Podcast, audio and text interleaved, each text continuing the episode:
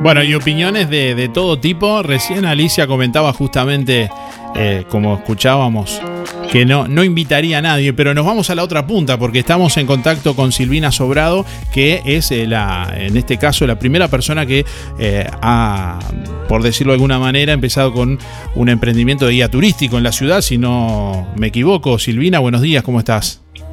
Buenos días, Darío, buenos días para todos. sí, eh, nosotros somos pioneros en eso de generar experiencias en Juan Lacase. Eh, empezamos con el tema de los circuitos turísticos que en realidad, si te pones a pensar, están enfocados más bien a la gente de afuera. ¿Te, has encontrado con, opiniones similares a esta, por ejemplo, de, de, un casino que dice no, no invitaría a nadie, Juan Lacase está muerto? Esas...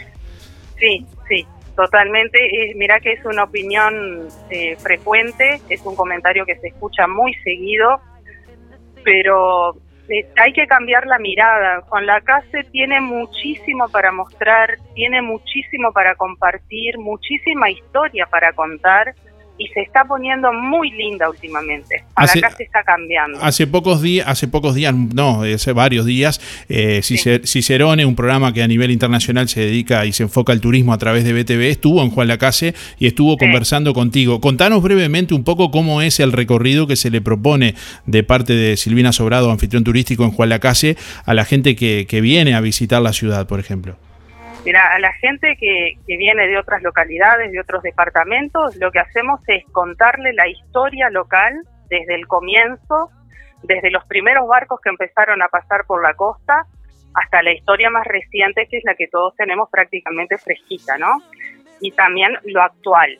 Hacemos todo un recorrido por la ciudad, vamos viendo los monumentos, los murales que tenemos, vamos visitando los, los edificios históricos y emblemáticos, que son, o sea, en este caso vienen a ser las fábricas, que las vemos de afuera, pero la historia la tenemos. Todavía no podemos entrar a, este, a, los predios, pero bueno, capaz que en algún momento se habilita este, permitirle a la gente ingresar. Y bueno, después tenemos recorridos por las costas, también hacemos canotaje en el arroyo Sauce, tenemos senderismo, y todo siempre acompañado de la historia. ¿Qué es lo que has percibido que genera mayor interés en, la gente que visita Juan Lacase, que, que de pronto les cautiva por, porque les, les llama la atención? Vos sabés que se sorprenden muchísimo con lo que encuentran. Todos me hacen el mismo comentario. No tenía idea de que Juan Lacase era así. Todos se van sorprendidos, exactamente sorprendidos.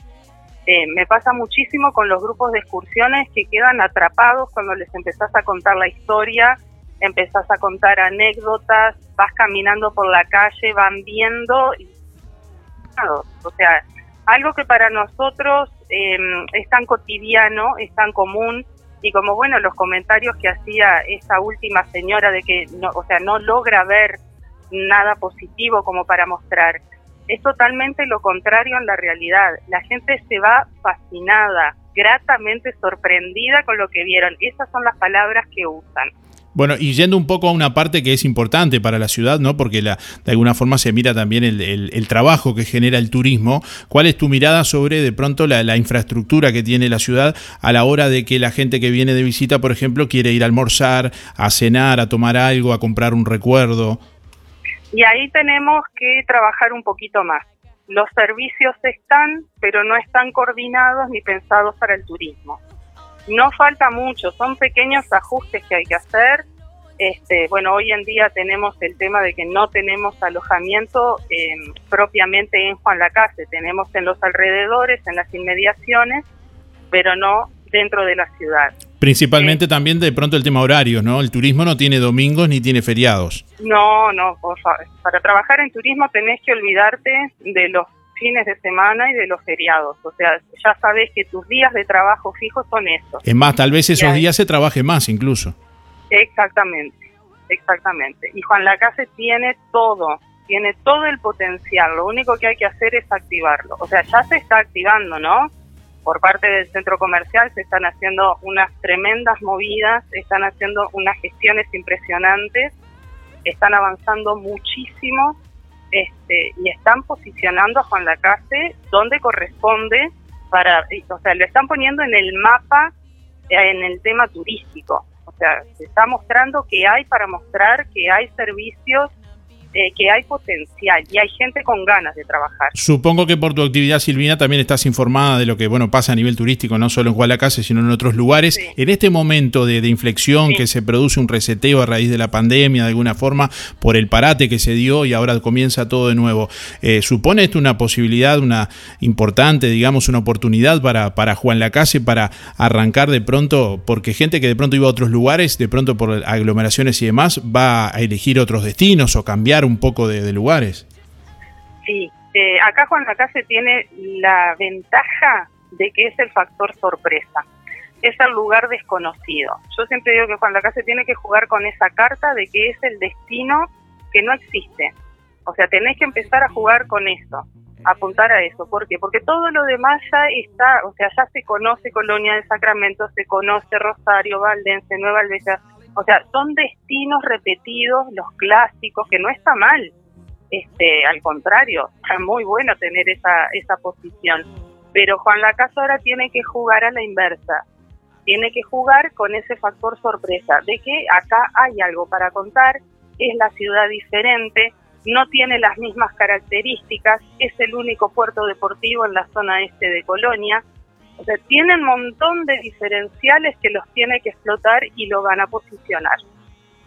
Año a año, bueno, vienen miles de turistas a, Colonia, al departamento de Colonia, en tal sentido, bueno, obviamente que a Colonia del Sacramento viene mucha gente a recorrer lo que es el, casco histórico y demás, pero también van a visitar de pronto Carmelo a, cientos de kilómetros de distancia, eh, bueno, a visitar y conocer el, único puente giratorio que hay de atracción humana, eh, a conocer también otros lugares, mismo visitar la estancia en Chorena, pero al mismo tiempo también conocer la ruta del vino, las bodegas, la, eh, la ruta del queso en, en, la zona de Nueva Albesia y por qué no de pronto pasar por Juan Lacase.